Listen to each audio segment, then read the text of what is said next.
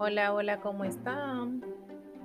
Hoy venimos con un tema de nuestra nueva temporada, que es sobre el comportamiento sexual femenino. Tome el femenino, en el siguiente hablaremos del masculino, porque recuerden que estamos hablando desde mis conocimientos o lo poco que he podido recopilar y aprender desde una perspectiva psicológica y una perspectiva religiosa. Vamos a redefinir que la sexualidad femenina es más compleja que la masculina por razones fisiológicas y sociales, respecto a los órganos sexuales masculinos que son externos, mientras que los femeninos son internos.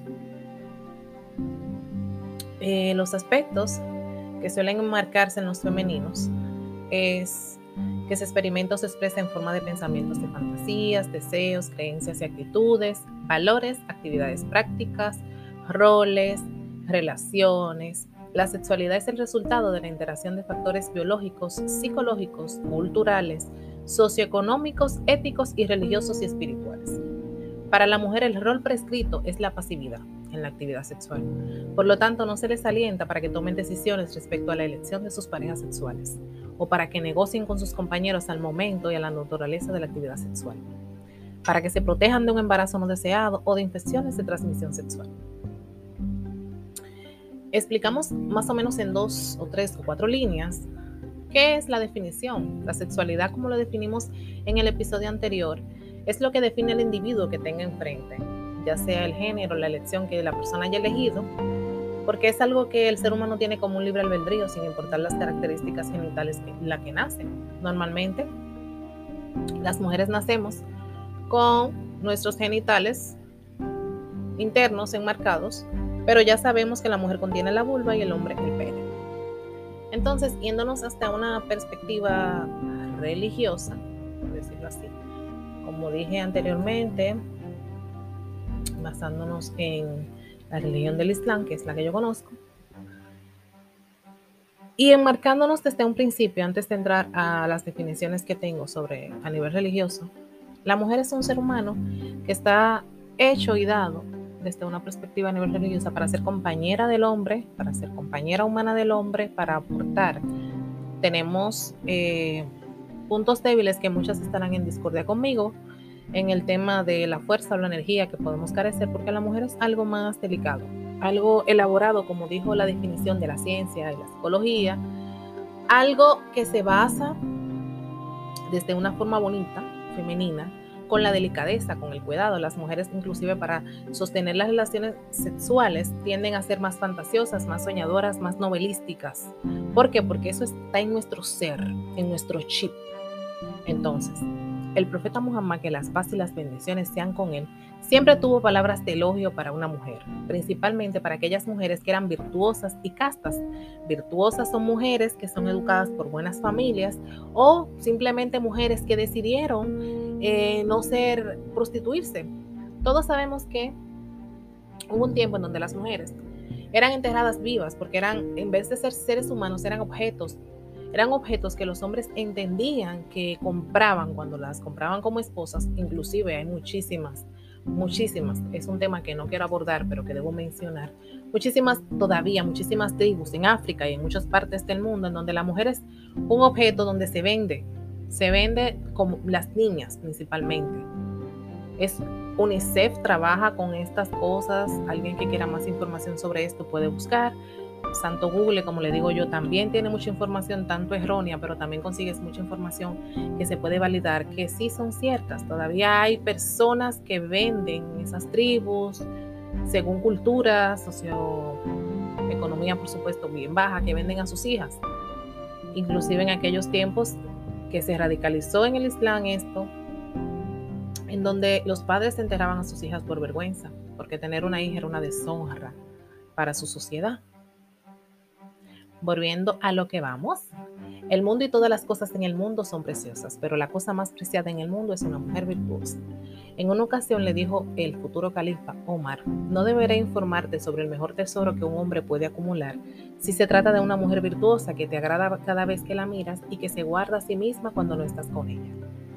Palabras como esta nos llenan y nos regocijan, tanto a nivel emocional como a nivel personal, porque porque nos reguarda eh, el Islam como cosas preciadas, tanto para Dios como para la sociedad. ¿Y por qué debemos de verlo de una manera diferente? ¿Por qué debemos radicalizar todos estos temas ahora, como el apoyo al feminismo, como, como tantas cosas eh, en donde somos muy juzgadas, pero a la vez somos muy maltratadas? Todos estos acosos, maltratos que el hombre ha tenido, que tiene todavía en la actualidad, porque no son uno, ni dos, ni tres, ni cuatro casos en donde vemos mujeres que son violentadas, que son maltratadas, inclusive llevadas a la muerte por hombres con los que eligieron estar y recalcando esto, en su mayoría esas mujeres o no tuvieron una figura paterna o si la tuvieron, la figura paterna era un ejemplo del tipo de hombre con el que han buscado. En su mayoría las mujeres que recaen con estos hombres la manipulan tanto físico como emocionalmente, porque porque la mujer es un punto mucho más débil físicamente que el hombre. Y la mujer no nació para ser maltratada, sino para ser cuidada.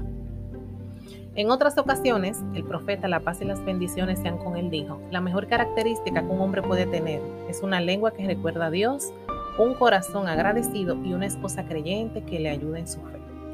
Debemos recordar que desde una perspectiva tanto religiosa como una perspectiva cultural, la mujer es la madre, la madre de la educación, no solamente la madre por dar la vida, sino porque Dios nos ha elegido para sustentar las casas. Claro que estamos en una época en donde queremos abarcar todo. Yo soy una de ellas. Eh, actualidad soy mamá, también soy empleada, soy hija, soy un sinnúmero de cosas que quiero cumplir conmigo misma. Estoy haciendo estudios independientes. Em, tengo esto, tengo otros proyectos en los cuales estoy trabajando trabajo independientemente como psicóloga. O sea, si me pongo a calcular la cantidad de cosas que hago y que quiero asumir y que quisiera acumular más, no terminaríamos hoy. Pero eso no me deja de recordar que mi rol principal y el más grande es ser la escuela de mi familia. En la actualidad solamente tengo una niña, pero espero en un futuro poder tener más. Y esas son las cosas que nos amarran, que nos sostienen, que nos que nos redefinen. Esas son las cosas que no debemos de pasar por alto. El simplemente el hecho de yo lograr mis objetivos, de estudiar o de trabajar o de cumplir ciertos roles que son de mi interés, no quiere decir que debo de perder mi rol principal, que es ser la matriarca, la base de mi hogar, tanto a nivel religioso, tanto a nivel espiritual, tanto a nivel social. Antes de la llegada del Islam, que fue lo que mencioné ahorita, las mujeres fueron tratadas peor que animales. El profeta quería poner fin a toda crueldad contra las mujeres y predicaba la bondad hacia ellas. Y le dijo a los musulmanes, temed a Allah con respecto a las mujeres y el mejor de ustedes es el que se comporta mejor con sus esposas. Un musulmán no debe odiar a su esposa y si se disgusta con una mala cualidad de ella, se le permitirá estar satisfecho con una cualidad buena. El profeta, la paz y las bendiciones sean con él, fue el más enfático en alentar a los musulmanes a ser amables con sus mujeres. Cuando pronunció su famosa jutba, jutba quiere decir sus encuentros en donde hablaba sobre temas religiosos, dice, en la presencia de 124 mil de sus compañeros que se habían reunido allí para el Hajj, él ordenó a los presentes a través de ellos y a todos los musulmanes que iban a venir más tarde ser respetuosos y amables con las mujeres. Teman a Allah con respecto a las mujeres, ciertamente se han casado con ellas confiando en Allah e hicieron sus cuerpos legales con la palabra de Dios. Ellas tienen derechos sobre ustedes, ustedes tienen derechos sobre ellas, con respecto a sus alimentos, prenda de vestir, acuerdo y sus medios. En el Islam, y creo que fuera del Islam. La mujer tiene una personalidad independiente, puede hacer cualquier contrato, testamento en su nombre, tiene derecho a heredar. Somos en perfecta libertad para elegir la persona con quien queremos vivir y con quien queremos estar. Esos prejuicios irracionales que quiere vender la sociedad, tanto a nivel espiritual o religioso, son errados. Y basándome ya y cortando un poco el tema de la religión, que no es más que rediferenciar lo que la psicología y la religión dicen, nosotras como mujeres podemos poner un stop a todos los abusos que tenemos en la actualidad. Ningún hombre ni ningún ser humano debe limitarnos en nuestra capacidad de libre albedrío de elegir lo que queremos hacer y cómo queremos hacerlo. Yo creo mucho en que las mujeres y sus roles y sus comportamientos para el cuidado de su persona, de su cuerpo, de su alma, deben ser una elección propia, lo mismo que tener hijos. Todas esas jóvenes desorientadas que andan por ahí, teniendo relaciones insostenibles, que están expuestas a, enfermedades, así como también a un hijo indeseado, que siempre he dicho que los hijos son una bendición, pero yo sé que tienen momentos, aunque la gente y mi misma religión dice que Dios manda las cosas cuando entiende que debe de enviarlas, pero usted como mujer, como ser humano, debe saber en qué faceta de su vida está. Y traer un ser humano a sufrir por, porque usted no estuvo preparada o a enfermarse con una enfermedad de transmisión sexual porque usted no se cuidó o no se protegió, por favor, debemos tomar un poco de conciencia. El comportamiento sexual femenino, para mí, el ser humano hecho en general, es una responsabilidad que tenemos con Dios, el cuidarnos, el hacernos diferente.